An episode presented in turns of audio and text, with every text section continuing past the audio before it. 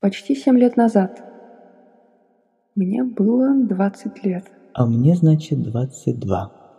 Мы сидели на паре. Эм, как ее анализ и интерпретация текста. Угу. И вопрос был, что это за жанр такой в немецкой литературе? Короткий рассказ.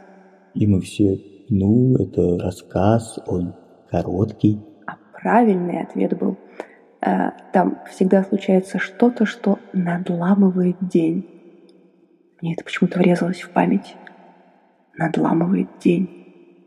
День продолжается. Но уже не будет прежним. Об этом наш подкаст. Надломы и их виды. События, которые разделяют наши дни на до и после. Оставляют на них трещину. Звучит трагично, но мы вовсе не хотим нагнать на вас печали, потому что надломы и трещины – это не всегда плохо. В одной песне поется, что если бы не трещины, мы жили бы в темноте, ведь через них проникает свет. свет, свет. Ладно, завязываем с пафосом. Привет, с вами Валерия и Дмитрий, и это внеочередной эпизод нашего подкаста «Надлом». Первый и сразу внеочередной? А где остальные? Мы давно готовим выпуски на другие темы, но так уж вышло, что коронавирус смешал нам все карты. Но мы решили не расстраиваться, да и потом коронавирус нам всем много чего понадломал. Мы знаем, знаем, вам уже ужасно надоела статистика. Вы больше не открываете новости и вообще мы медленно, но верно возвращаемся к нормальной жизни. Ну или надеемся вернуться. Не переживайте, в нашем подкасте мы не собираемся вас пугать, пытаться хайпануть на этой теме или делать громких заявлений. Но пройти мимо мы тоже не смогли. Может, вы думаете, что об этой весне 2020 года мы позже и не вспомним. Мы не согласны, но может вы правы. Оба варианта нам подходят. Почему? Потому что мы хотим запечатлеть этот момент во времени, как напоминание, как импровизированную хронику этих недель. На случай, если сейчас происходит что-то очень важное. Или на случай, если нет, и мы скоро обо всем забудем. Но запечатлеть как? Что мы умеем делать лучше всего – Ответ пришел быстро. Мы учились на лингвистов и владеем четырьмя языками – родным русским и еще тремя иностранными – немецким, английским и французским. И еще у нас много друзей, разбросанных по всему свету. Людей не только из разных стран, но и разных профессий, возрастов и предпочтений. Все в том же формате подкаста мы решили спросить их о том, что они сейчас переживают. Каким им видится наше ближайшее и дальнее будущее – что думают о геополитической ситуации или о скупленной туалетной бумаге, о системе здравоохранения в их странах и какой они запомнят эту весну. Ни они, ни мы не претендуем на истину, мы не мессии, которые несут свет во тьму незнания. Мы просто приглашаем вас в гости к нашим друзьям. Мы уже спросили у них разрешения. Устраивайтесь поудобнее, мы начинаем.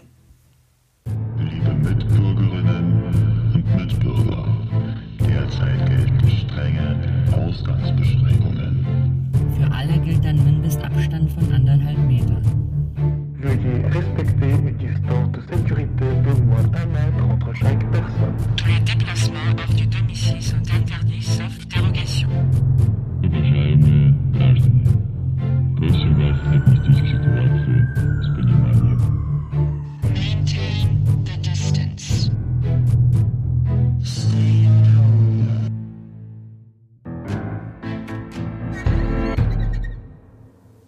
Помнишь ли ты, когда и как впервые услышал о коронавирусе?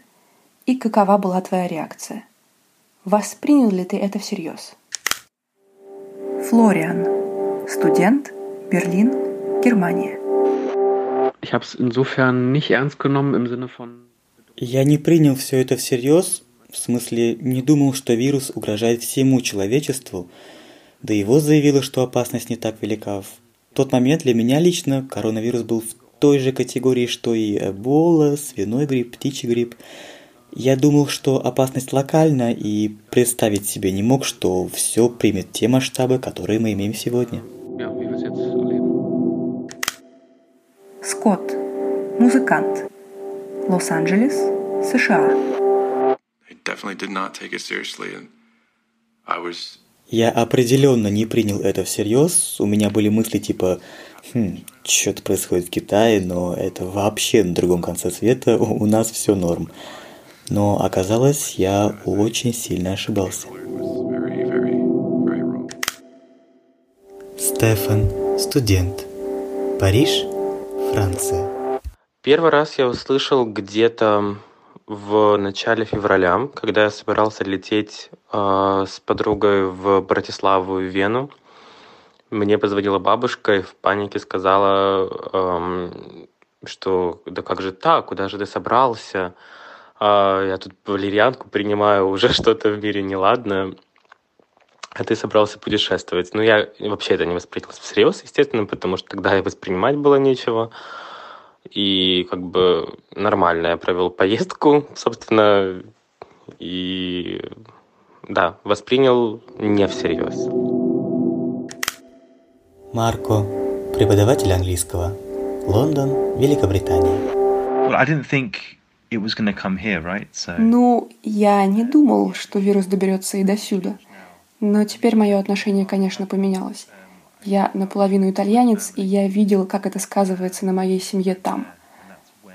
Тогда-то я и понял, что вирус теперь в Европе, и что дальше будет только хуже. Аксель. Сфера социальных инноваций. Леон, Франция.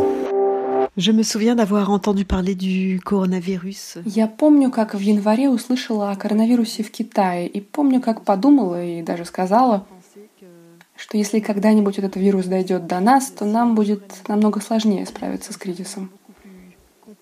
У меня в голове был стереотип, что китайцы гораздо дисциплинированнее французов, и я подумала, что такие меры, как изоляция, просто невозможны во Франции. Никто бы в жизни не стал следовать подобным запретам.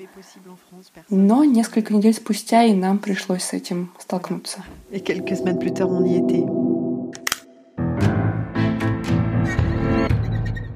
Как ты относишься к этому сейчас? Изменилось ли твое отношение? Если да, когда и как произошел этот перелом? Марк, студент, Берлин, Германия. Là, j'ai des amis qui ont dû, euh, qui ont dû arrêter. У leur- меня есть друзья, которые уже полгода как были в кругосветном путешествии, колесили по всему миру с рюкзаками. Они были в Непале, в какой-то глухой деревне, общественный транспорт больше не ходил, магазины были закрыты в деревне, в Непале, но им все же повезло, и их забрали на родину. Скотт, музыкант, Лос-Анджелес, США. Сегодня мое отношение полностью изменилось. С первоначальной реакцией и не сравнить. Я помню, как в новостях сообщили о первых зарегистрированных случаях в США, и я тогда думал, вау, вот это да, вирус и до нас добрался. Но в то же время я думал, ну ничего, мы не дадим ему распространиться. Меня лично это никак не касалось, в моей жизни все было по-прежнему, и я думал, окей, пока все путем. Но потихоньку эта зараза начала распространяться и становиться все более реальной. Э, Ну, я типа все еще был ни при чем, я спокойно себе работал, и помню, как-то раз мне нужно было в магазин за продуктами, а там, там ничего нет. Просто пустота. Я уверен, что это чувство сейчас знакомо каждому. Э, Я стою там и думаю, ок, вот так, значит, вы просто все раскупили. То есть я всего лишь поесть хочу купить, а еды просто нет. Но сейчас это реальность. В каждом проснулся такой себе пещерный человек, который следует инстинктам. Я никогда не видел, чтобы люди вели себя так. Для меня это ново. И примерно через неделю после этого я помню, как Трамп выступил с речью о том, что он собирается закрыть границы. И люди начали истерить, мол, блин, Трамп, что за хрень, как же ты достал. На тот момент и правда казалось, что это какие-то крайние меры, потому что все еще было относительно спокойно. И люди, возможно, не понимали, во что это может вылиться, но это определенно был правильный шаг. А потом, да, потом начался карантин. Жан-Батист, старший бортпроводник, Париж, Франция. Сегодня мое отношение немного изменилось. Я соблюдаю режим изоляции, ношу маску, когда выхожу на улицу или иду в магазин. Для меня эта перемена в сознании произошла, когда были введены ограничения на собрания. Отменены концерты, как, например, концерт Мадонны в Париже, отменены спектакли в театрах и в конечном итоге введен режим изоляции во Франции. Тогда я еще работал и как раз совершил последний рейс в США в Сан-Франциско. Авиакомпания, в которой я работаю, приняла все меры предосторожности, чтобы максимально защитить сотрудников и клиентов. Поэтому рейс был необычным, экипаж носил маски, обслуживание в салоне было адаптировано под эту ситуацию и так далее. Когда мы прибыли в Сан-Франциско, мы узнали, что город только что издал указ о введении режима изоляции. Но так как выходить на улицу было разрешено, я смог пройтись по городу с пустынными улицами, где все было закрыто. Такое я видел впервые. Забавно, что Жан-Батист говорит про отмену концерта Мадонны, потому что я ему с этим все уши прожужжала. Я э, в это время как раз гостила у них в Париже и собиралась идти на Мадонну. Собиралась и не дошла, потому что вышел декрет правительства о запрете любых собраний свыше тысячи человек. Так что концерт отменили – через пару дней у меня с другом были билеты на спектакль с Моникой Белуччи на пятницу 13 кстати. И помню, мы сидели втроем за завтраком, э, без Моники Белуччи, Жан-Батист, Даниэль, я. И я еще пошутила, мол, а что, если сегодня еще какой-нибудь декрет выйдет, запретят от 500 человек собираться? Ну, в общем, Шутка оказалась пророческой, потому что буквально через час я прочла в новостях, что запрещены собрания свыше ста человек. В театр я в тот день не попала. Герит, журналист. Берлин, Германия. Meine erste Begegnung mit dem äh, Coronavirus. Äh, Моя первая встреча с коронавирусом была связана с работой.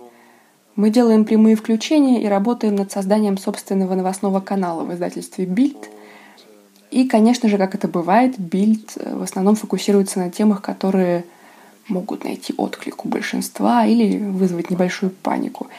И поэтому вначале мне казалось, что мы панику в основном и нагоняем по поводу некого вируса, который, как я думала, был просто гриппом. Ну да, многие люди умирают от гриппа каждый год. И поэтому те немногие, у кого он был обнаружен в Китае, в общем, я не воспринимал все это всерьез – но потом количество заболевших начало потихоньку расти, и появились первые случаи заражения в Германии, но я по-прежнему считал, что это просто еще одна форма гриппа. И только когда я был в отпуске в США, который из-за вируса пошел не так, как планировалось, я по-настоящему задался этим вопросом и понял, что к этому ни в коем случае не стоит относиться легкомысленно. Стефан, студент. Париж, Франция. Этот перелом произошел в один момент, когда мне позвонила мама и сказала, что у меня самолет через э, 5 часов. Она купила мне билет через Москву в Черногорию из Парижа. Это не совсем прямой маршрут, я так никогда не летал. Во-первых, во-вторых, мне редко кто объявлял, что у меня через 5 часов самолета нужно срочно собирать вещи а я был, в общем-то, на свидании в этот момент, и э, мне пришлось вести человека, с которым я был на свидании, к себе домой, чтобы он мне помог немного собрать вещи. Тот день я в Париже, еще помню, я гулял, была такая хорошая погода, вот градусов 18, и все пело, и люди, у всех был пикник, а, потому что именно в этот день закрыли все рестораны, но все было как бы абсолютно все равно, и все с вином, э, чисто по-парижски, там, с сыром, я не знаю, кто-то йогой занимался на Марсовом поле. Ну, вообще, город расцвел на улицах даже как никогда. Аксель. Сфера социальных инноваций. Леон, Франция. Euh, В субботу вечером, 14 марта, мы узнали, что все рестораны и развлекательные заведения закрываются а мы с друзьями как раз ужинали вместе. Наверное, поэтому можно судить об уровне моей готовности к тому, что нас ожидало. Я, правда, тут же подумала, что все это надолго. Закрыть такой важный сектор для Франции, как рестораны и кафе, это, Это были, пожалуй, первые звоночки, первые предпосылки того, что введут режим изоляции. Как только я об этом узнала, я поняла, что это коснется всех и продлится очень долго.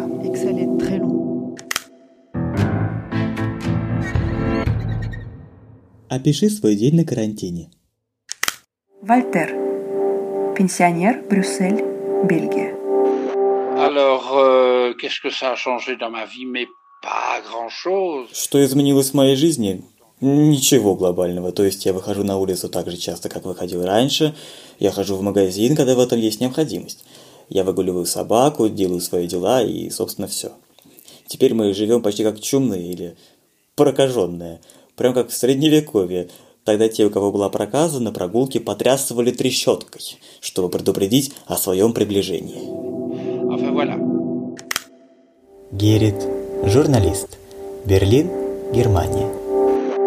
Mein üblicher Quarantänetag Мой обычный день на карантине отличается от будней большинства людей, потому что карантином это на самом деле не назовешь. Я езжу на работу, потому что, собственно, там мы снимаем наши передачи. Дома этого сделать невозможно, потому что нужна студия, поэтому приходится ездить. Но многие коллеги, которые пишут онлайн или обычные статьи, работают из дома. Поэтому в офисе, конечно же, почти никого нет, что довольно непривычно. Мы ходим за едой в столовую, но есть там нельзя.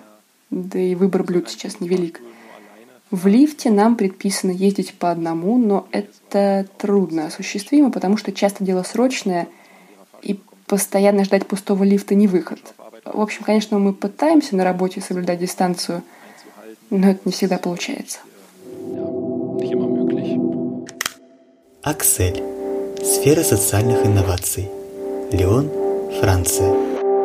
J'ai une de mes filles qui est en situation de handicap cognitif. У одной из моих дочерей нарушение когнитивных функций с аутистическими проявлениями.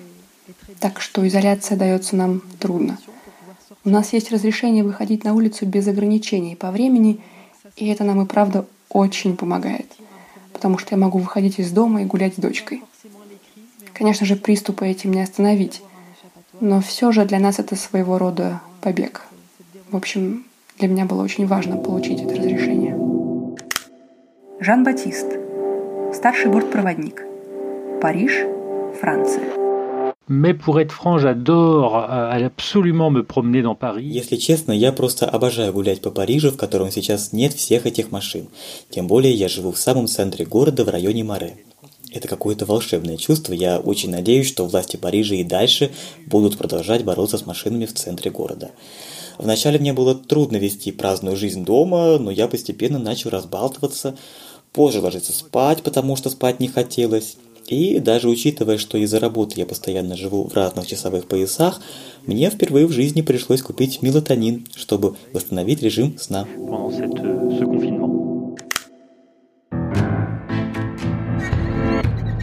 Считаешь ли ты пандемию коронавируса исторически значимым событием? Или это преувеличение? Каким ты видишь мир после эпидемии? I definitely think this pandemic is going to be a major historical event. No, I think the coronavirus is definitely a historical event. Also die Coronavirus-Pandemie ist definitiv ein historisches Ereignis. Cette épidémie est indéniablement un événement historique. Историческим значимым нет, я думаю, нет.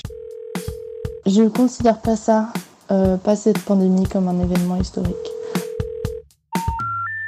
Лер, перекличку на разных языках мы с тобой, конечно, вставили.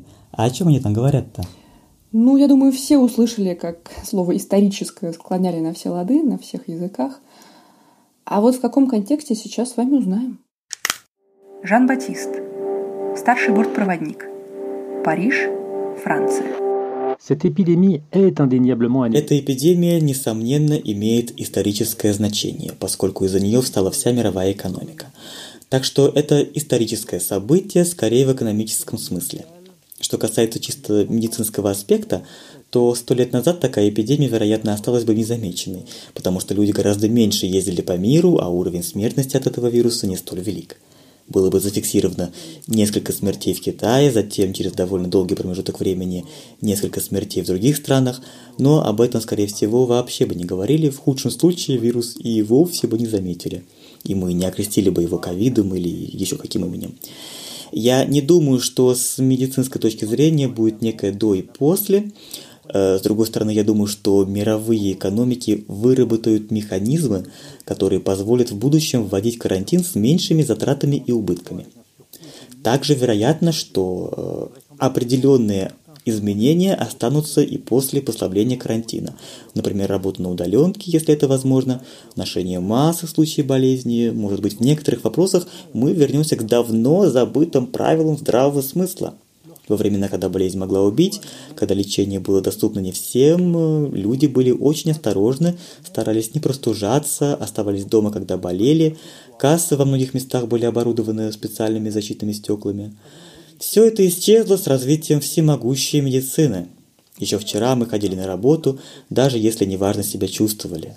Просто просили врача выписать нам парацетамол или антибиотики – задолго до эпидемии все эти стекла указ были демонтированы, потому что нам казалось, что медицина всесильна. Но, возможно, завтра мы вернемся к старым добрым правилам профилактики заболеваний. Герит, журналист. Берлин, Германия. Пандемия коронавируса, безусловно, является историческим событием. Стоит только посмотреть, сколько мероприятий уже успели перенести или отменить.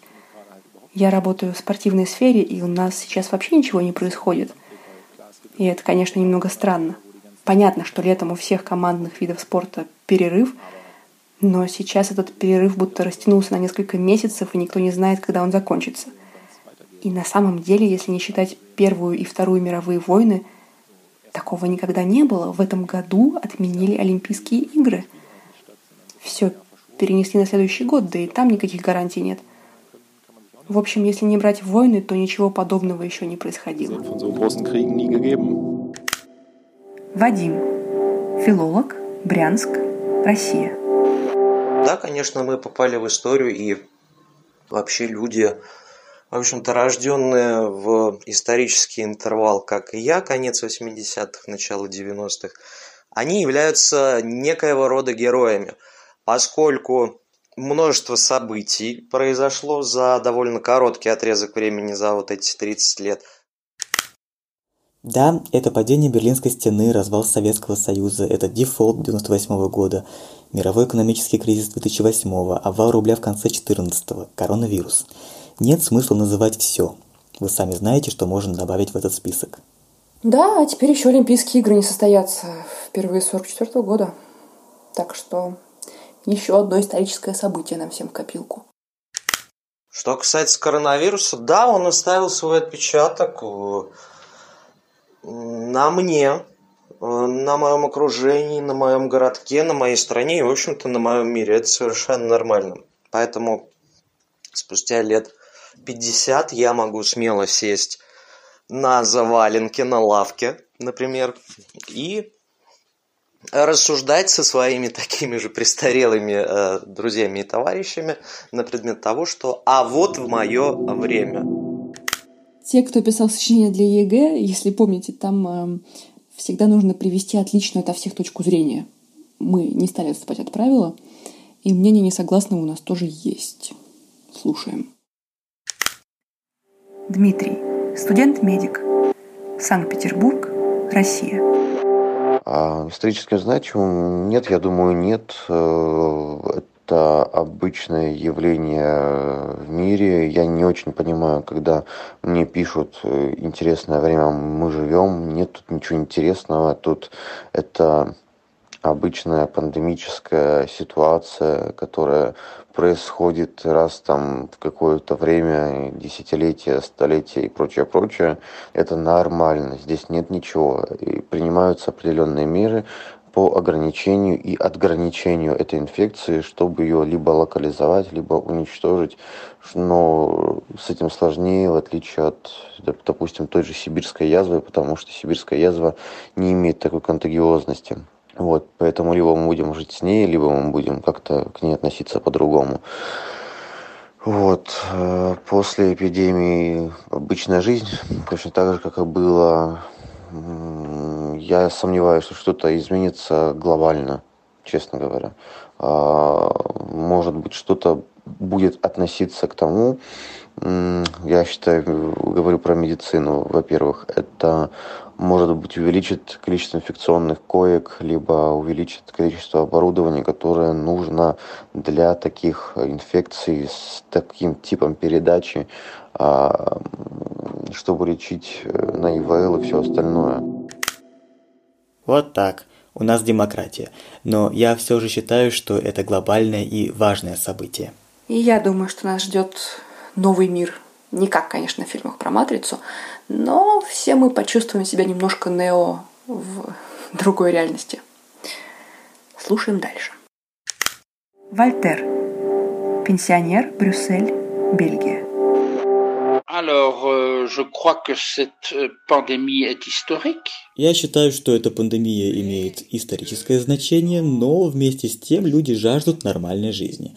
Я думаю, что все это продлится еще несколько месяцев. Это наверняка даст нам кучу новых шуток и пословиц. Но мы больше не будем чубными, а будем коронованными. Да, или ковиднутыми. Скотт. Музыкант. Лос-Анджелес, США. 2020 год. Я уверен, что он останется у всех нас в памяти, и каждый в своих воспоминаниях сможет вернуться к этому моменту во времени. И я думаю, что это реально мощная вещь во многих отношениях, особенно в том, что касается чувства единения. На этом заканчиваются основные вопросы, а дальше у нас Блиц. Мы хотели позаимствовать формат у Дудя. Блиц. Я спрашиваю коротко, вы отвечаете не обязательно коротко. Но у нас ни вопросы, ни ответы короткими не получились. Блиц вопрос номер один. Что ты сделаешь первым делом, когда закончится карантин? Oh, I'm going to Disneyland first thing. Go to the pub with my friends. Find someone to kiss. I'm joking. Ну вот, Скотт поедет в Диснейленд, а Марк в паб пойдет искать с кем бы поцеловаться. Хм, ну давайте послушаем, у кого еще какие планы. Флориан. Студент. Берлин. Германия. Если конец карантина означает, что будут сняты все запреты, то я с радостью перестану соблюдать дистанцию и с разбегу без оглядки брошусь в объятия друзей. Вивиан, студентка. Учится в Москве. Монреаль, Канада. Я хочу пойти с семьей в ресторан, а потом выпить с друзьями пиво «Корона». Потому что мне немного жалко эту компанию и что они понесли ущерб из-за эпидемии коронавируса. Это как-то грустно, не знаю. Хочется немножко их подбодрить.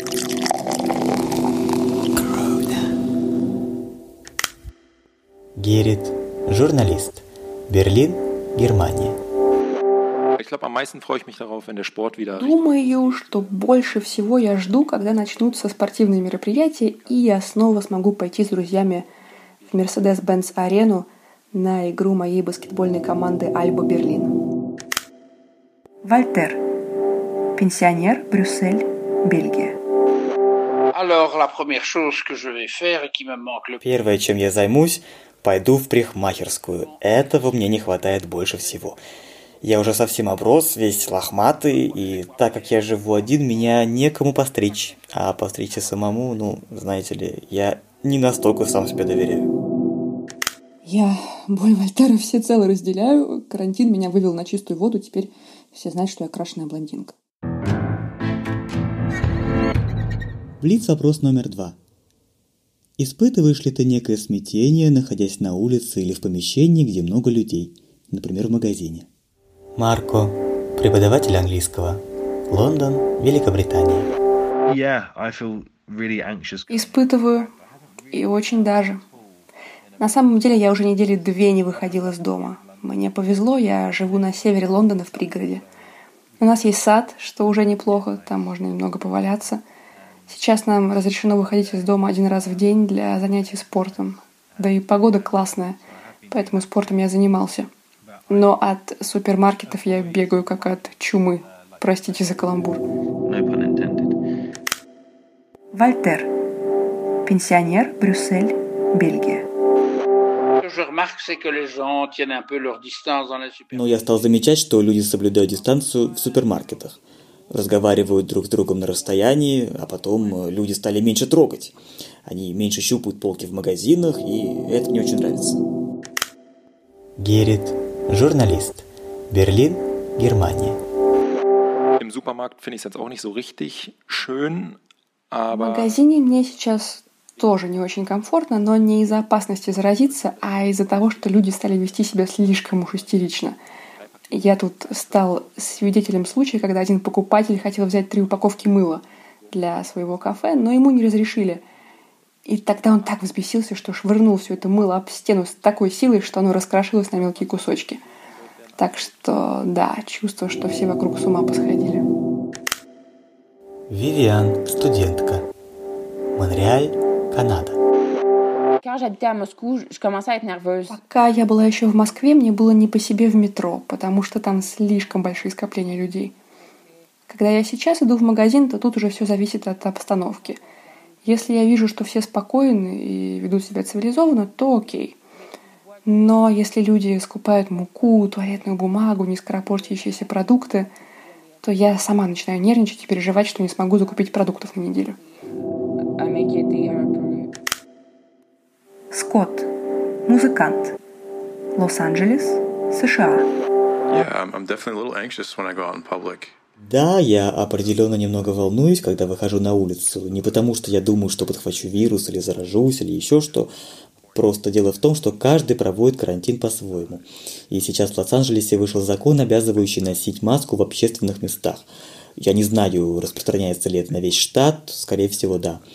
Но еще больше меня смущает, что у людей поменялась энергетика. Типа, люди знают, что, возможно, ты заражен вирусом, и ты для них в некотором роде враг.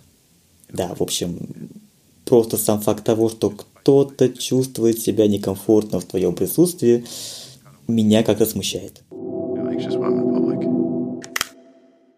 Вадим. Филолог. Брянск. Россия. Находясь э, в общественных местах, например, э, общественный транспорт, э, либо же офис, в котором я работаю, я не исключаю факт того, что могу заболеть. Меня это страшит, но страшит факт того, что заболею не только я, а заболеют близкие мне люди.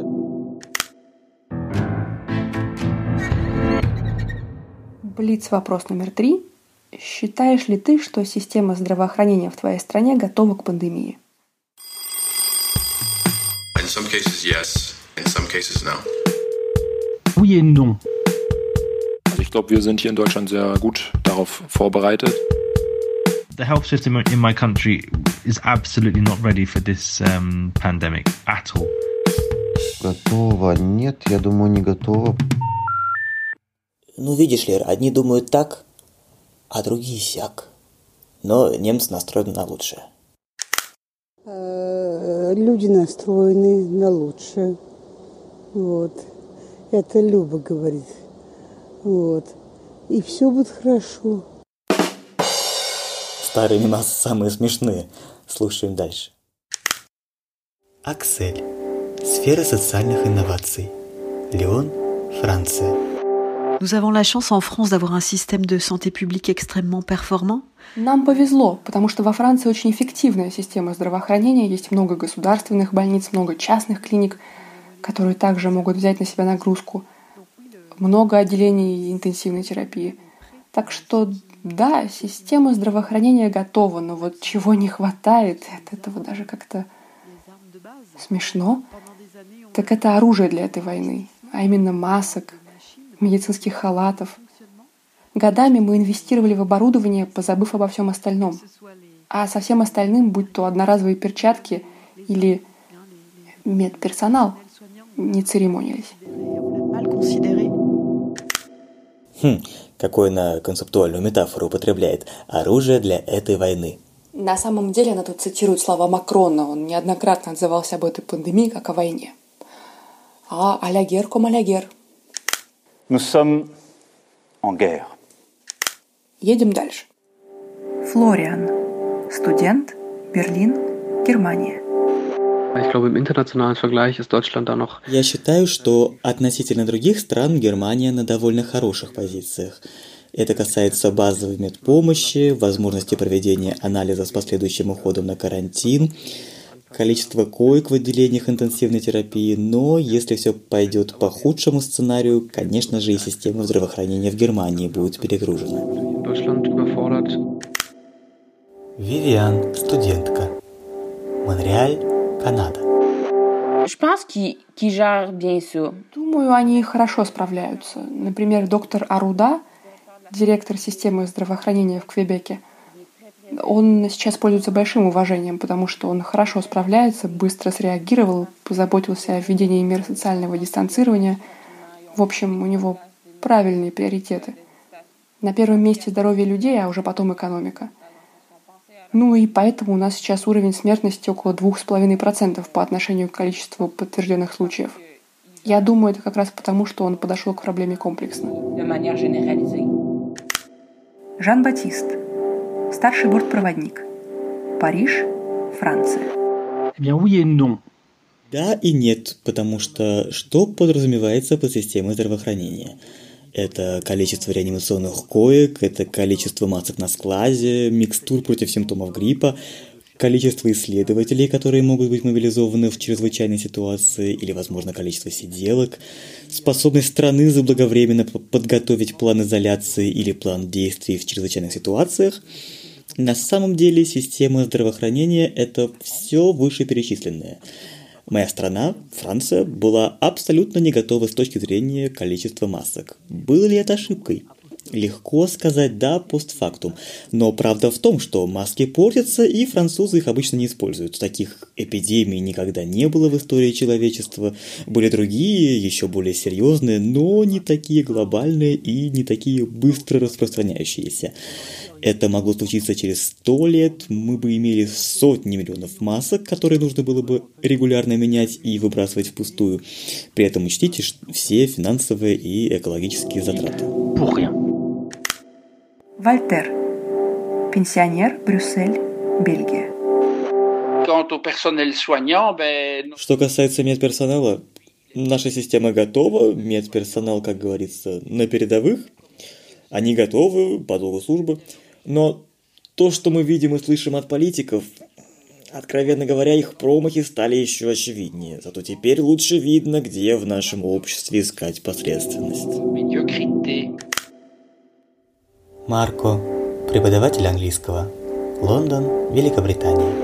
The health system in my country is absolutely not ready for this. Система здравоохранения в моей стране абсолютно не готова к этой пандемии. Последние 10 лет она систематически недополучала финансирование от нашего консервативного правительства, а, а теперь им приходится открывать полевые госпитали, прямо как на войне, только вдумайтесь. Три года назад был опубликован некий доклад, в котором сообщалось, что в 2016 году вроде как была проведена инсценировка пандемии, и оказалось, что Великобритания была к ней совершенно не готова. И вне зависимости от того, что говорят Борис Джонсон и его правительство, Национальная служба здравоохранения Великобритании находится в очень плохом состоянии из-за приватизации и аутсорсинга.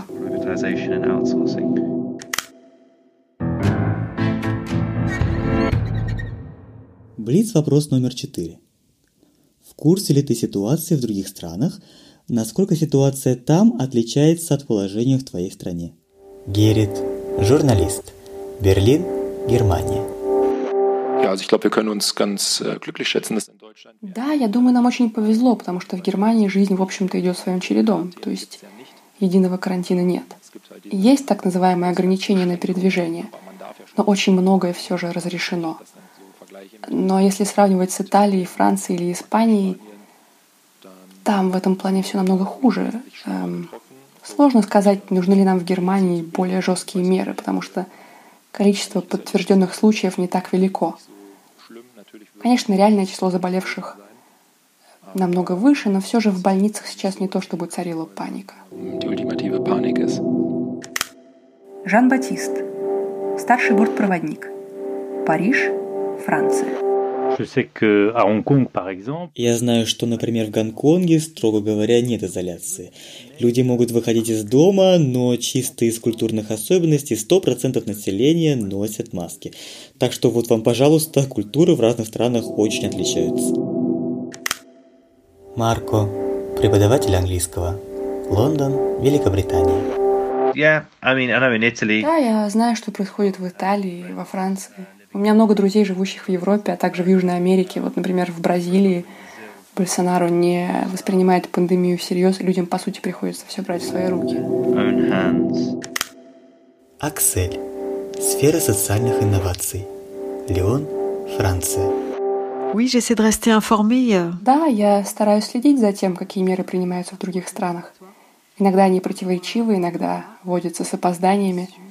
Я слежу за развитием событий в Соединенных Штатах, в Бразилии, на Индийском субконтиненте, а также на Африканском континенте. Они удивительно сильны в этой борьбе, несмотря на ограниченные ресурсы. Я думаю также о Сирии, Йемене и всех тех странах, о которых не говорят.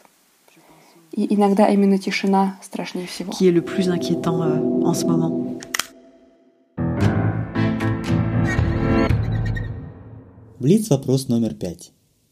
Может ли опыт других стран нам помочь, или ситуация в каждой стране уникальна и лучше действовать автономно? Герит, журналист. Берлин, Германия. Не думаю, что во всех странах можно принимать одинаковые меры, просто потому что условия везде разные. Я также не думаю, что даже внутри одной страны можно централизованно вводить одни и те же правила. Да, это может показаться странным, ведь в итоге получается какая-то мешанина, когда в разных федеральных землях принимаются разные меры. Но все же Берлин, например, кардинально отличается от Бранденбурга. В первом случае мы говорим о большом городе, в котором люди буквально сидят друг у друга на головах, и возможность заразиться очень велика. А во втором речь идет скорее о сельской местности, и вполне возможно, что в какой-нибудь деревне с населением в тысячу человек никто и не зараженный в ближайшем будущем вряд ли заразится. И всех все равно запирать дома, наверное, неправильно. Вольтер. Пенсионер, Брюссель, Бельгия. Euh, Действовать автономно – это немного странно, когда мы знаем, что можем приносить пользу, спасать людей, участь на опыте других. По мне так это очень надменно, говорить «нет, я знаю все лучше других, я умею тех, кто уже попал под раздачу», а отношение Швеции вообще возмутительно, э, но кажется, что у них смертность очень резко возросла по сравнению с Финляндией, Данией или Норвегией. Потихоньку они меняют свою политику, но мы все знаем, что политическая ситуация в Швеции очень специфическая. Тему Швеции вообще мало кто обошел стороной. Дело в том, что в отличие от большинства западноевропейских стран, Швеция не стала вводить режим жесткого карантина. Школы, магазины, рестораны там не закрывались. Слушаем. Флориан. Студент. Берлин. Германия. По моим последним данным, Швеция скорее исключение. Возможно, что-то уже изменилось, но они больше концентрируются на защите людей из группы риска, в то время как школы открыты и ограничения на передвижение не такие строгие. Вадим. Филолог. Брянск. Россия. На почве всего этого очень удивила позиция Швеции, которая, являясь довольно социально ориентированным государством, заявила, что вводить чрезвычайные меры, либо же меры изолятивного характера не будет. Я был потрясен. Я считаю, что это категорически неправильно, и гражданам Швеции стоит задуматься о политике их государства. На самом деле со Швецией не так все просто, и нельзя утверждать, что они бросили своих граждан на произвол судьбы. Но мы понимаем праведный гнев наших друзей, потому что ими движет мысль о том, что все мы связаны. И наш следующий гость эту мысль продолжает. Флориан. Студент. Берлин. Германия. Эпидемия, которая вспыхнула в одном месте, может внезапно затронуть весь мир, в частности другие регионы. И поэтому я считаю, что глокализация может стать популярным термином. Есть немецкая поговорка «Мне плевать, если в Китае упадет мешок с рисом». Так говорят о малозначимом событии, которое не представляет никакого интереса. Больше это высказывание не актуально, потому что нам уже не все равно, упадет ли в Китае мешок с рисом, потому что вещи, которые, кажется, влияют только на определенные места, определенные страны, определенные регионы, могут в какой-то момент затронуть весь мир и место, в котором вы живете. Вадим, филолог, Брянск, Россия. Да, опыт других стран поможет всем, всем странам, и мое мнение, что именно сейчас люди должны объединиться, поскольку вирус доказывает, что мы все совершенно связаны. И даже первый заболевший в городе Ухань связан непосредственно со мной, с тобой и с королевой Елизаветой. Мы все знаем, что принц Чарльз болен коронавирусом. Поэтому все связи очевидны. У принца Чарльза был действительно диагностирован коронавирус, а это, к сожалению, не fake news. Но ложной информации сейчас хоть отбавляй, и разобраться в этом потоке непросто. Вот вам пример из Франции. Жан-Батист, старший бортпроводник. Париж, Франция. Malheureusement, nous vivons dans un monde où l'information circule énormément. К сожалению, мы живем в мире с зашкаливающим потоком информации, где мнение того или иного блогера легко путается с научной литературой. Так как, к сожалению, уровень образования масс в среднем достаточно низок, то коротенькое видео известного блогера оказывает большее влияние на общественное мнение, чем публикация научных результатов, полученных группой медицинских исследователей а общественное мнение без особой охоты смотрит правде в глаза. Например, Китайская Народная Республика, которая не пользуется особым авторитетом у большинства французов, имела очень хорошие результаты в борьбе с вирусом, но во Франции этого не оценили. Сейчас во Франции ведутся споры по поводу исследователя по имени профессор Рауль. Он посоветовал использовать хлорохин для борьбы с COVID-19. Он снимал видео и проводил интервью, в которых рассказывал о некой микстуре, но ему не дали ее применить на практике, так как министр здравоохранения якобы коррумпирован лоббистами крупных фармацевтических компаний, нацеленных только на прибыль. В своих интервью он объяснял, что провел тест на 20 пациентах, Любой маломайски образованный человек знает, что делать выводы на основе выборки из 20 испытуемых абсолютно невозможно, за исключением крайних случаев, но здесь об этом речи не шло. Не очень образованные в этом вопросе французы поверили в миф о добром докторе Рауле, который борется против злых фармацевтических компаний – в то время как на самом деле речь шла о министре здравоохранения, который не мог допустить к применению терапию, основанную на ненаучных исследованиях.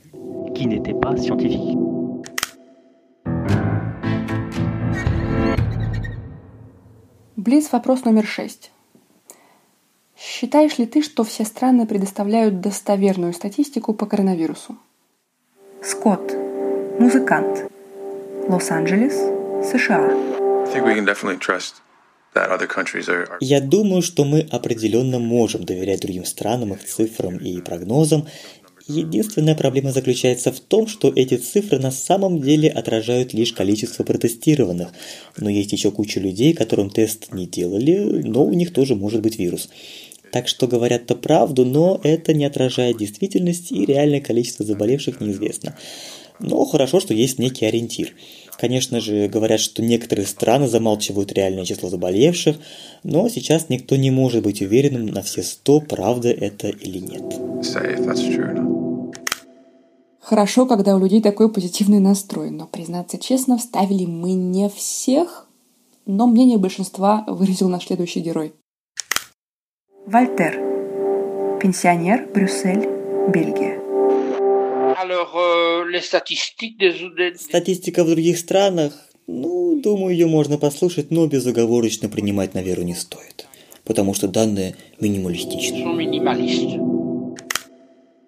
Жан-Батист. Старший бортпроводник. Париж, Франция.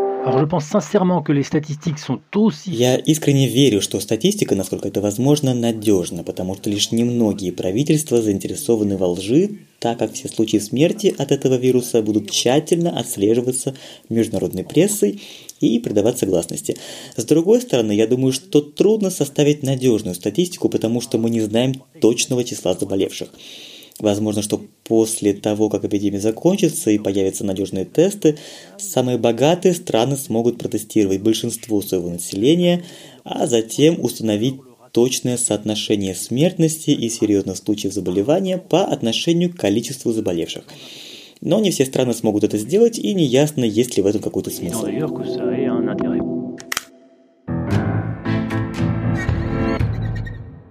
Блиц вопрос номер семь.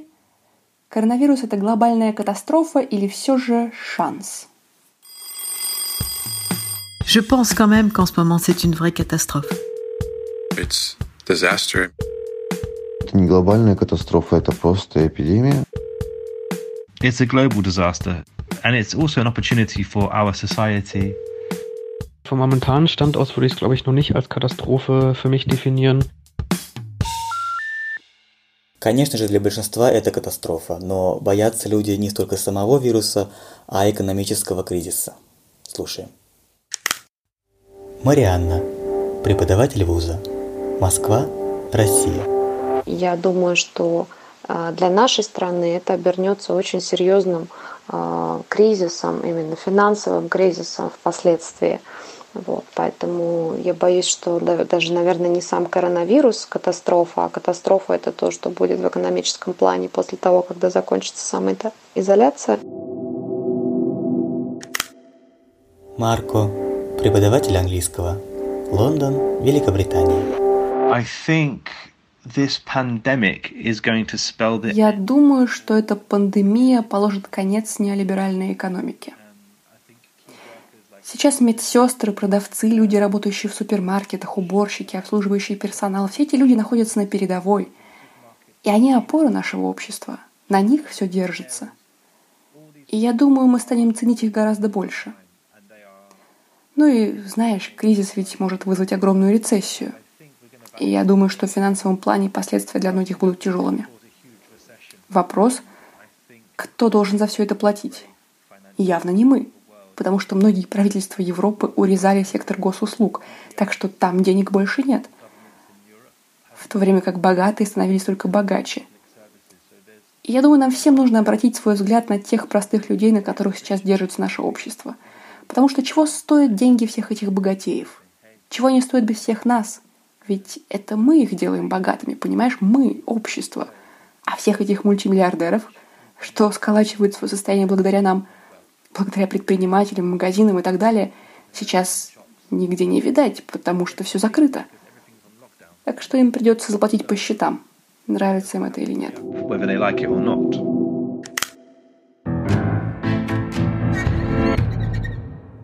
Блиц вопрос номер восемь. С какими историческими событиями можно сравнить этот кризис?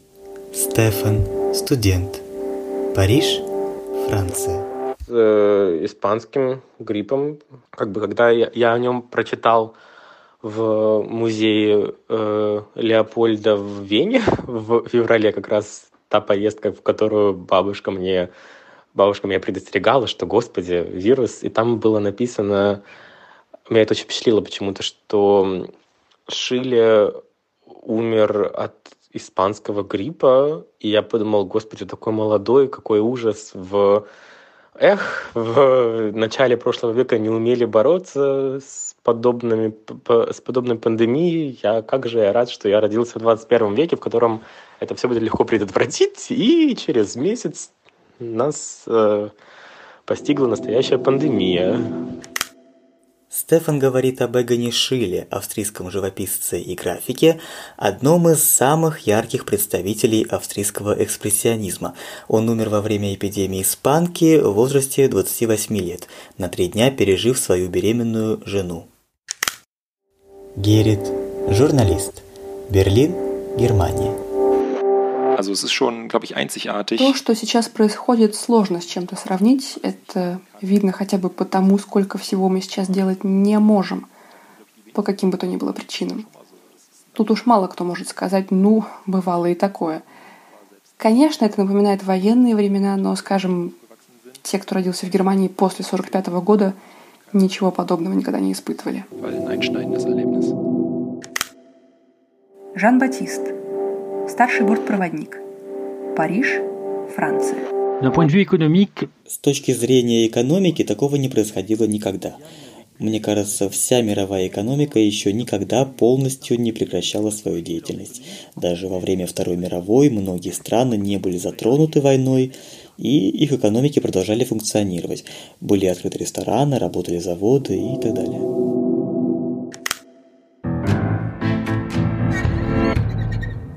Блиц вопрос номер девять. Что поменяется на бытовом уровне в жизни нашего общества? Жан-Батист. Старший бортпроводник. Париж, Франция. Не думаю, что будет до и после в строгом смысле слова. Жизнь вернется на круги своя, и плохие привычки тоже.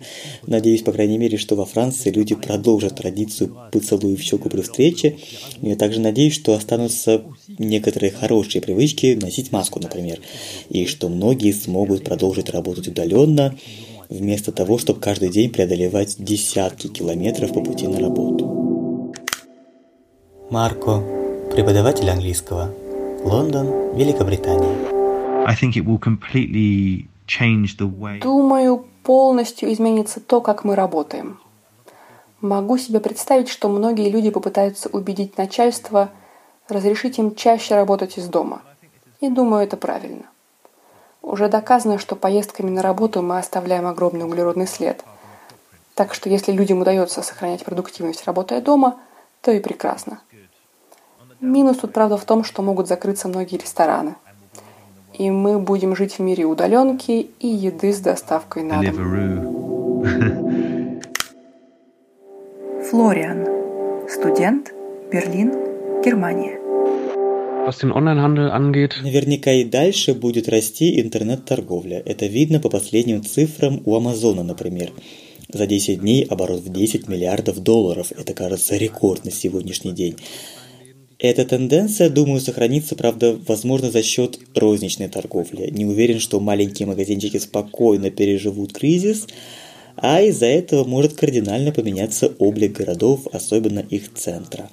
Если большие сети все подожмут под себя, и у нас останется совсем мало частных магазинчиков, то лично для меня это будет большим минусом. В России маленькие частные магазинчики и кафе уже давно не разглядеть за крупными сетевыми. Западная Европа еще не достигла таких вершин, но уже опасается подобного расклада. Чего в Западной Европе еще нет, в частности в Германии, это единого портала вроде наших госуслуг. В отдельных землях есть свои инициативы, и, возможно, сейчас эти процессы пойдут быстрее. Dass man zum Beispiel gewisse Informationen Я могу себе представить, что некоторую информацию или, скажем, всякие бюрократические вопросы можно будет решить онлайн, без походов в инстанции, через видеозвонки или что-то подобное. К этому и так все шло, но теперь, возможно, эти процессы, не предполагающие привязки к месту, пойдут еще быстрее. Венди. Киноиндустрия. Лиманс, Франция. Для меня коронавирус – это шанс в том смысле, что мы можем осознать, что человек не обязательно позитивный элемент для этой планеты. Вадим. Филолог. Брянск. Россия. Общество само должно пересмотреть свою позицию по отношению друг к другу и по отношению к окружающей среде. В частности, общество должно все-таки прийти к разумному потреблению, общество должно прийти, до, дойти э, мыслью о, о том, что вся природа, которая нас окружает, она живая, и мы от нее зависим категорически. Да, в 21 веке кажется, что нет. Кажется, что мы подчинили себе и природу, и мир. Но, как показывает практика, это не так. И поныне от COVID-19 не существует вакцины.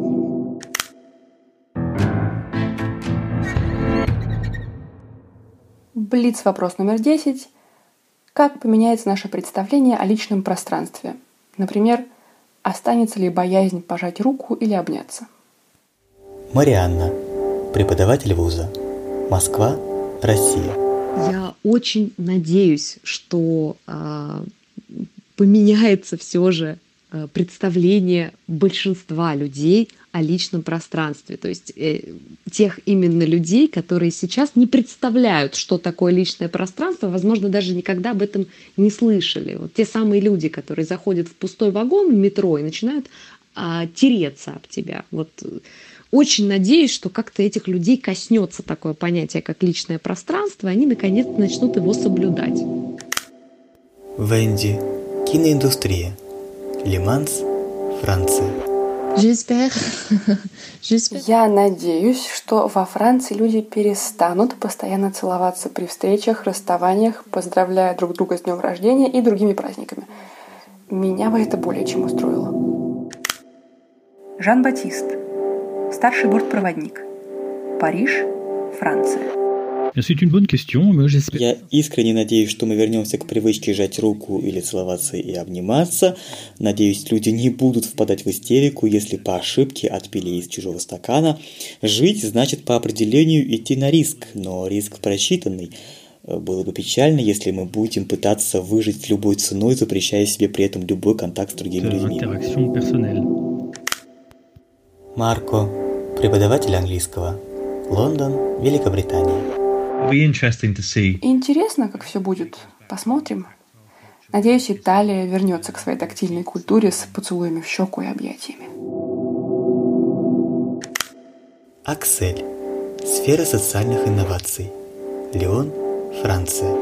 J'ose espérer, j'ose être optimiste. Я смею надеяться, смею быть оптимисткой и верить в то, что люди осознали ценность связи – связи физической, чувственной, дружеской, связи между поколениями.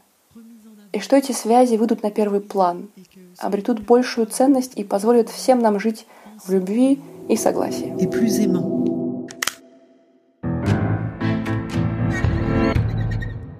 Блиц вопрос номер одиннадцать. Сейчас набирает популярность слово «глокализация». Как ты это понимаешь? Марко, преподаватель английского. Лондон, Великобритания. Глокализация — это когда весь мир становится более локальным? Да, думаю, нам всем стоит рассмотреть такой вариант. Глобализация очень многих людей оставила за бортом. Мы зависим от нефти и газа из стран Персидского залива. Китай производит где-то 30% всех мировых товаров – и я думаю, из-за этого многие люди в отдельных странах остались ни с чем. Поэтому мы и видим такой подъем национализма в Бразилии, в Великобритании, в США. Знаешь, в США ведь раньше производили много машин. Этой индустрии больше нет, потому что держать производство за границей дешевле. Если страна думает только о том, как бы заработать больше денег и ищет варианты подешевле за границей, то это так себе подход, и нам придется его пересмотреть. И мне нравится идея устойчивого развития в глобальном смысле. Так что посмотрим, что будет дальше. Вольтер. Пенсионер, Брюссель, Бельгия. Глокализация? Геолокализация? Не знаю, что это такое, но я думаю, наверняка очередное орудие диктатуры. Это знать и контролировать, что вы делаете, кто вы такие, да даже что вы думаете. Абсолютная власть людей вроде Мао, Сталина или Пола Пота. Прямо как в романе 1984 Орвала или «О дивный новый мир» Олдоса Хаксли. Жан-Батист. Старший бортпроводник. Париж, Франция.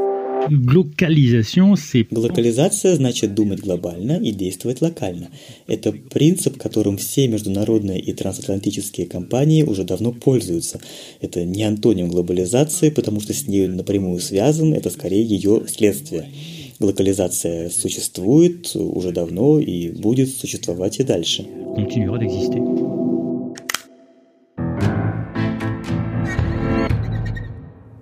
Блиц вопрос номер 12. Сейчас многие зависят от финансовой помощи государства. Усилится ли роль государства в жизни общества после окончания эпидемии?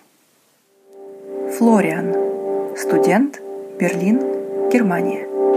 Es gibt schon so ein paar Momente der Unruhe, die dann aber eher Есть пара тревожных моментов, в основном из-за того, что в финансовом плане сейчас ситуация очень непонятная.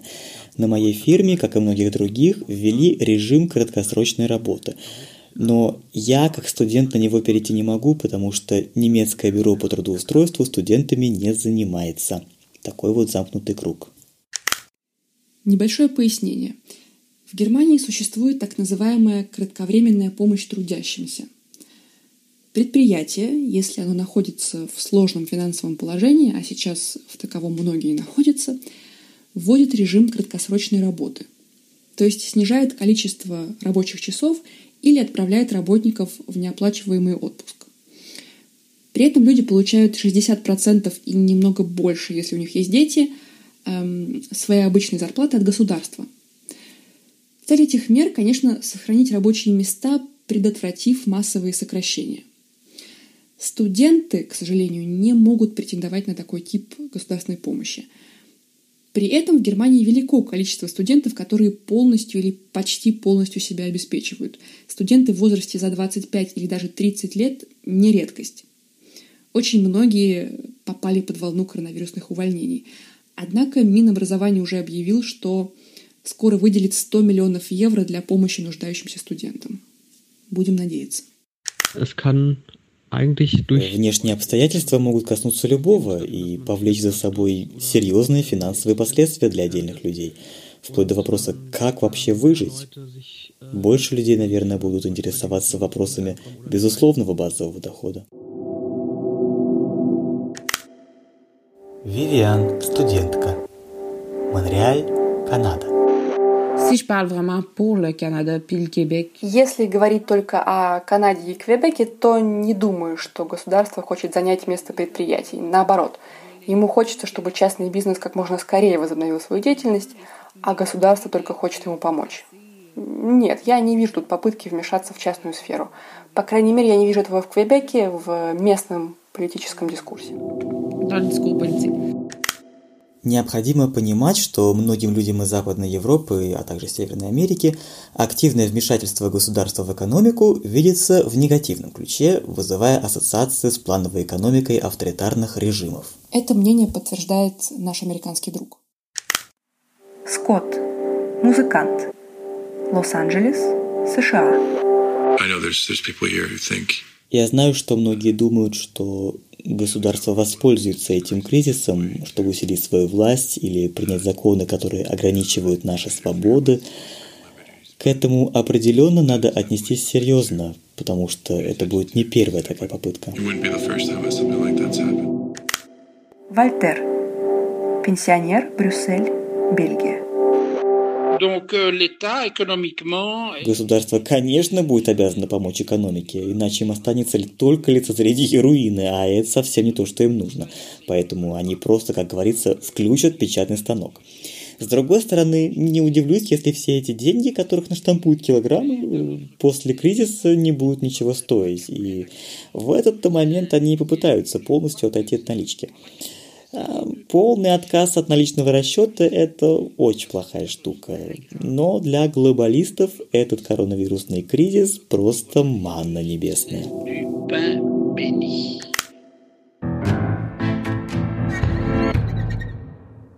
Блиц вопрос номер 13. Скажется ли кризис на судьбе Евросоюза?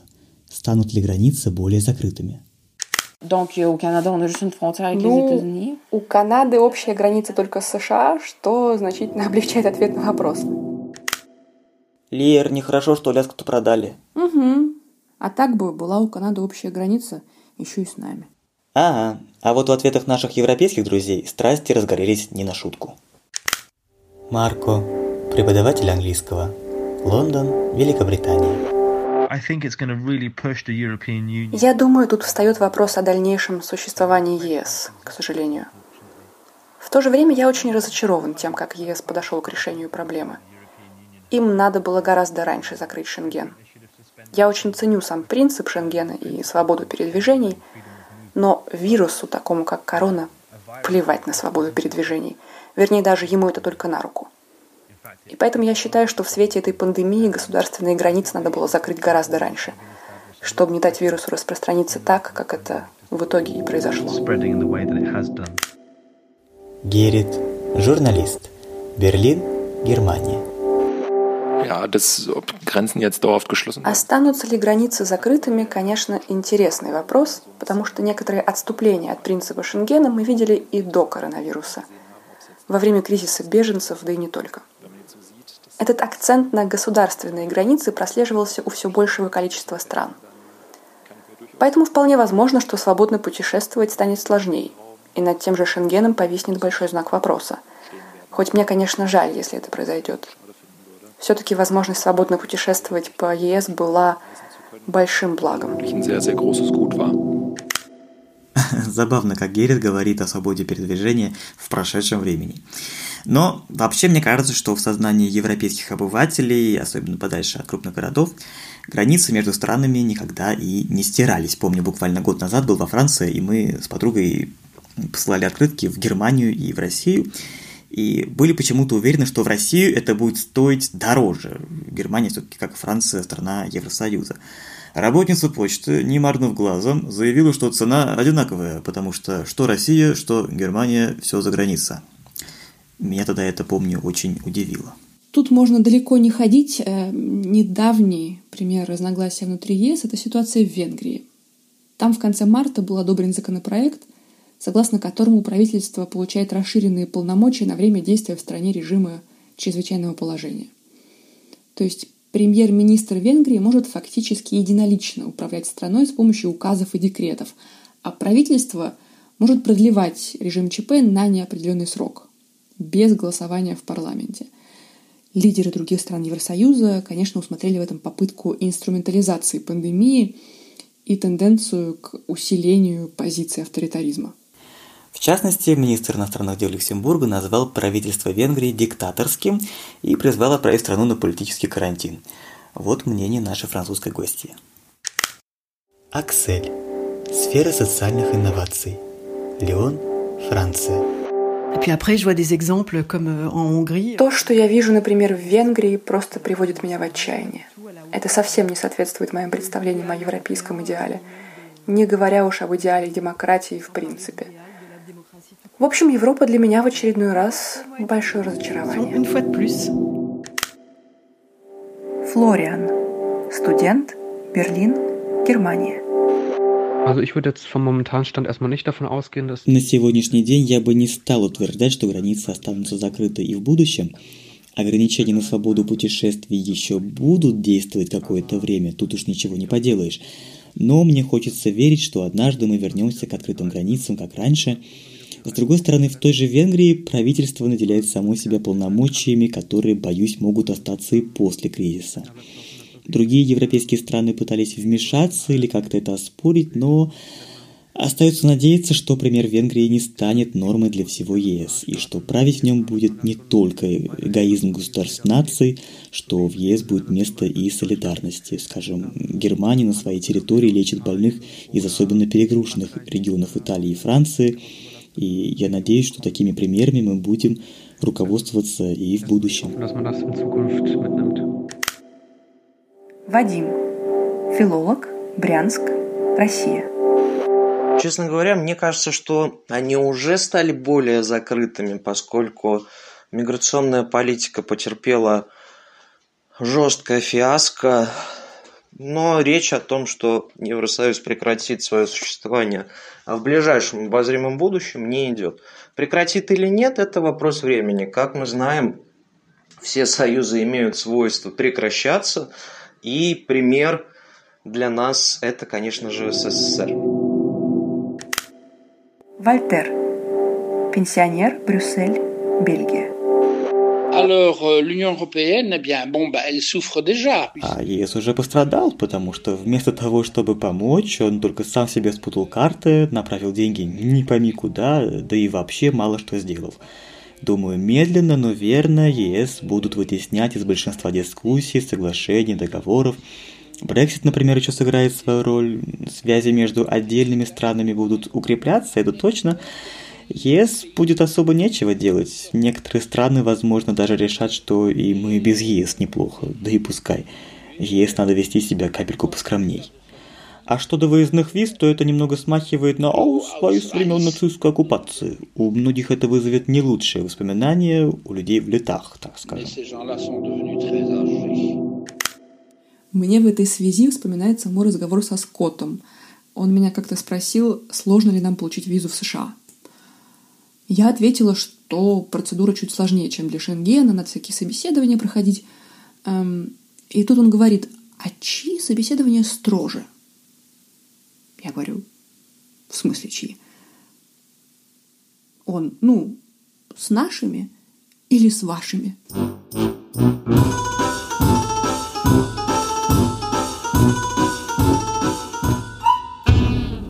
В общем, миф о выездных визах, как в СССР, все еще жив в сознании американцев.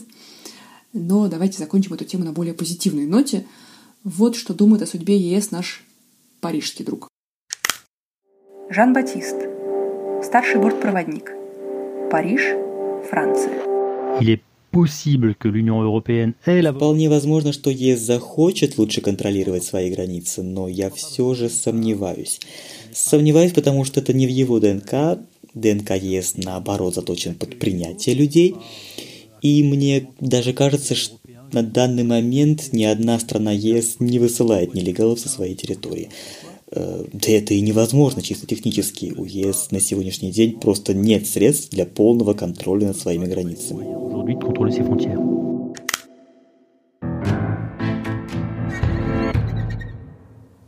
Блиц вопрос номер 14.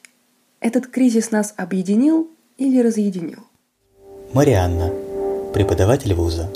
Москва, Россия. Я думаю, что этот кризис, как и любые другие бедствия, а, объединил людей по интересам, объединил людей по ценностям. То есть те люди, в принципе, сейчас, которые а, серьезно относятся к коронавирусу, они, естественно, друг друга поддерживают. Те люди, которые вообще никак не относятся к коронавирусу и считают, что это все проделки масонов, вот, они, конечно, тоже друг другу поддерживают мангалы на шашлыках, поэтому... Марко, преподаватель английского. Лондон, Великобритания. I've been quite put off by people. Меня неприятно поразили некоторые люди, вернее, то, как они себя повели. Вся эта скупка туалетной бумаги. Но я также был тронут проявлениями солидарности, духом общности, желанием помочь. Флориан, студент, Берлин, Германия. Andererseits merkt man, dass zum Beispiel das Vertrauen in die Regierung momentan... С одной стороны, видно, что уровень доверия правительству по вопросам борьбы с кризисом сейчас вырос, и это, думаю, объединяющий фактор. С другой стороны, есть и разъединяющие вещи. То, как люди скупали все в магазинах, например. Порой хотелось просто за голову схватиться. Наверное, из этого впоследствии можно составить негативный образ людей. Скотт, музыкант. Лос-Анджелес, США. Uh, Думаю, если смотреть глобально, то кризис нас определенно объединил. У меня теперь в разговоре с человеком из любой точки мира есть общая тема. События, которые мы оба пережили, пережили вместе. Это один из самых больших плюсов всей этой ситуации. Вивиан, студентка. Монреаль, Канада. Думаю, этот кризис объединил нас на человеческом уровне, потому что многие вышли из своей зоны комфорта, чтобы помочь другим. Например, медсестры на пенсии, которые решили вернуться к своей работе, потому что в больницах требовалась помощь. Или люди, работающие волонтерами в домах престарелых, потому что там нехватка персонала. Многие сдают кровь. Я вижу немало таких жестов доброй воли. Аксель. Сфера социальных инноваций. Леон, Франция.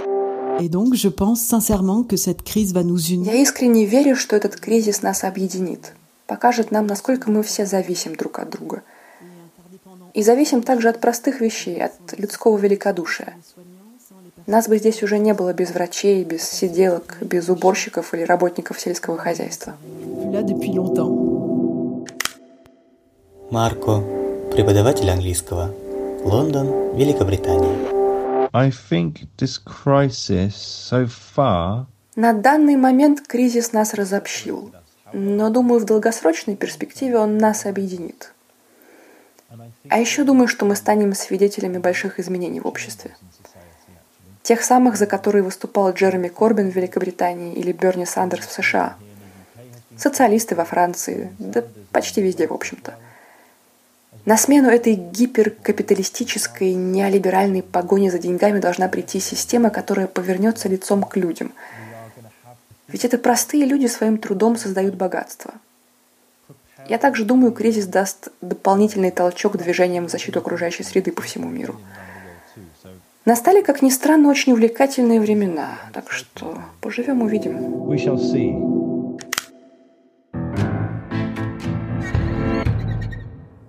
увидим. we shall see. Блиц. Вопрос номер 15.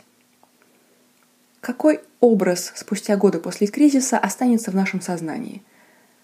Пустые полки в отделе с туалетной бумагой или итальянцы, поющие на своих балконах? Uh, probably toilet paper. Туалетная бумага, пожалуй. Просто забавно, по-моему, что люди посходили с ума и из всего возможного скупили именно ее. Больше всего меня впечатлила фотография, сделанная во Франции. Пустые полки с презервативами. Забавно, да? Ich kann es halt überhaupt nicht nachvollziehen, weil Многим наверняка запомнится туалетная бумага. Ее, конечно, и раньше бывало скупали, но, честно говоря, я этого просто не понимаю. Зачем людям вообще так много туалетной бумаги? Столько ведь все равно не насрешь. Думаю, для многих это станет напоминанием о том, как быстро могут закрываться границы. По крайней мере, меня это по-настоящему шокировало. Лер, помнишь, ты рассказывала, как улетала из Парижа? Да, Дим, я улетела из Парижа за сутки до закрытия французской границы и помню, что помню, как сидела в аэропорту Шарль-де-Голля и у соседнего гейта объявляли, что на рейс в Копенгаген пустят только граждан Дании. Меня это шокировало не меньше, чем Вивиан. Все-таки возможность путешествовать по Европе без лишних бумажек довольно быстро начинаешь воспринимать как должное. И когда буквально перед твоим носом закрывают границу, то у тебя будто вся картина мира с лязгом съезжает с рельс. Лерочка, пока ты там по Парижу разъезжала, в Москве гречу раскупили. Гречи нет. Ну, ничего, гречи нет, но мы держимся. Подробности в следующем комментарии. Я все-таки надеюсь, что мы с небольшими, не очень масштабными потерями его переживем и будем относиться к нему так, как э, все-таки мы привыкли относиться ко всему плохому, что с нами происходит. Я имею в виду именно сейчас Россию, с некоторой самоиронией, вот, с мимасами про туалетную бумагу, гречу, маски, самоизоляцию, каникулы и так далее. А вот кризис, который, как мне кажется, нас еще ждет, вот с чем он у нас будет ассоциироваться, это только покажет ближайшее будущее.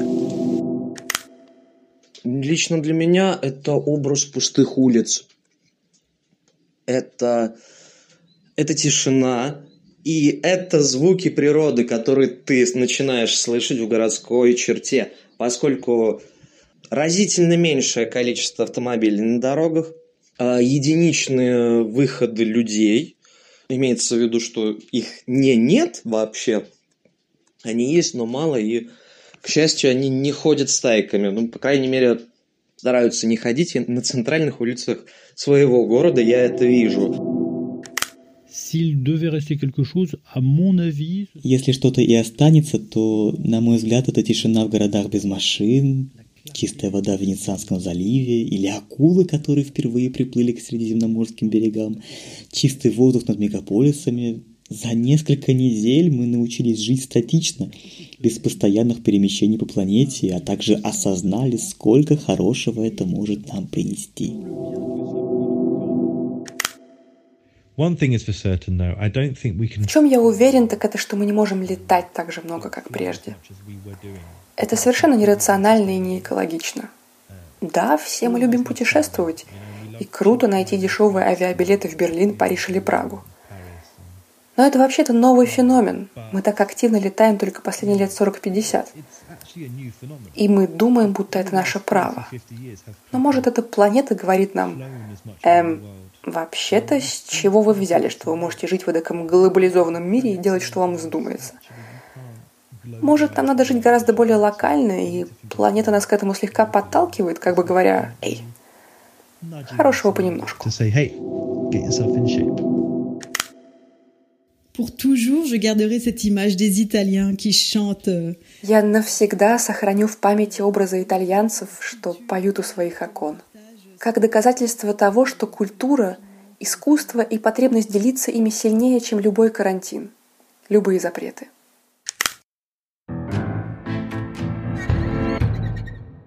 Вот таким вышел наш коронавирусный эпизод. При его подготовке никто не пострадал, ни на кого не начихали и даже не надышали, потому что он был записан по всем канонам карантина дистанционно.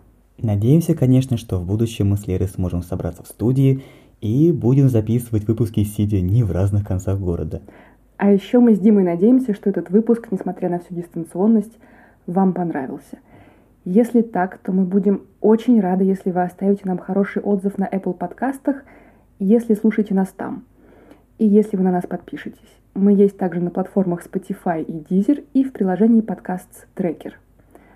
Так вы не пропустите новые выпуски, которые будут выходить каждые 3-4 недели. Мы не хотим подводить итоги этого эпизода и делать за вас какие-то выводы, но нам интересно ваше мнение. Обязательно напишите нам, что вы об этом думаете. Это легче всего сделать, подписавшись на наш инстаграм. Надлом, нижнее подчеркивание, подкаст. Мы уверены в одном – Мир в последние два месяца пошел трещинами, и надлом там тоже есть. А уж большой он и пропускает ли свет, покажет время. А пока мы говорим вам до свидания и встретимся в следующих выпусках.